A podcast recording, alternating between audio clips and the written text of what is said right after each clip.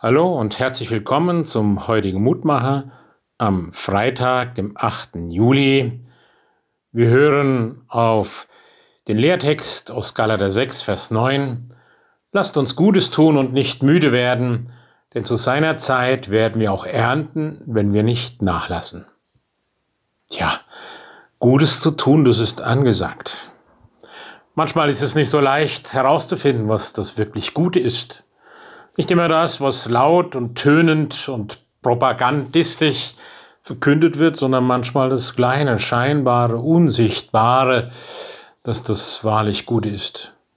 Das Gute hilft uns auf jeden Fall, das Leben nachhaltig und fruchtbar zu gestalten. Das Gute hilft dem Mangel ab. Es hält das Leben mindestens im Gleichgewicht der Gerechtigkeit. Gutes hat den anderen im Blick und das, was ihm nützt. Und das ist ja oftmals nie genug. Und gerade denen, die Hilfe leisten, Gutes tun, muss man oft auch sagen, sich selbst nicht zu vergessen, wenn es darum geht, Gutes zu tun. Gott lieben, den Nächsten lieben und sich selbst lieben, das ist gut, sagt uns das Neue Testament. Das ist das Dreieck des Guten, aus dessen Mitte heraus immer wieder gehandelt werden soll, auch heute. Und es ist die Liebe Gottes, die uns selbst gibt und die uns durch den Glauben mit allen Menschen verbindet. Denn für uns alle ist Christus gestorben, kein Mensch ausgenommen. Es ist sein Licht, das die Dunkelheit vertreibt, es ist sein Leben, das den Tod besiegt.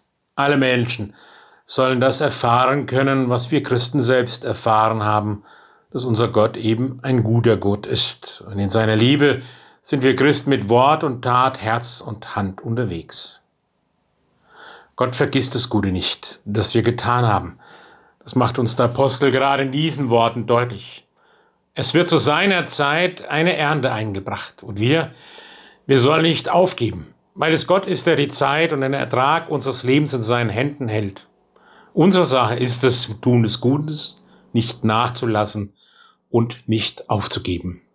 Und so wünsche ich Ihnen heute einen wirklich guten Tag, der wie ein offenes, weites Feld für Sie ist, in das Sie Gutes einsehen können, das Wachsen und viel Frucht tragen kann.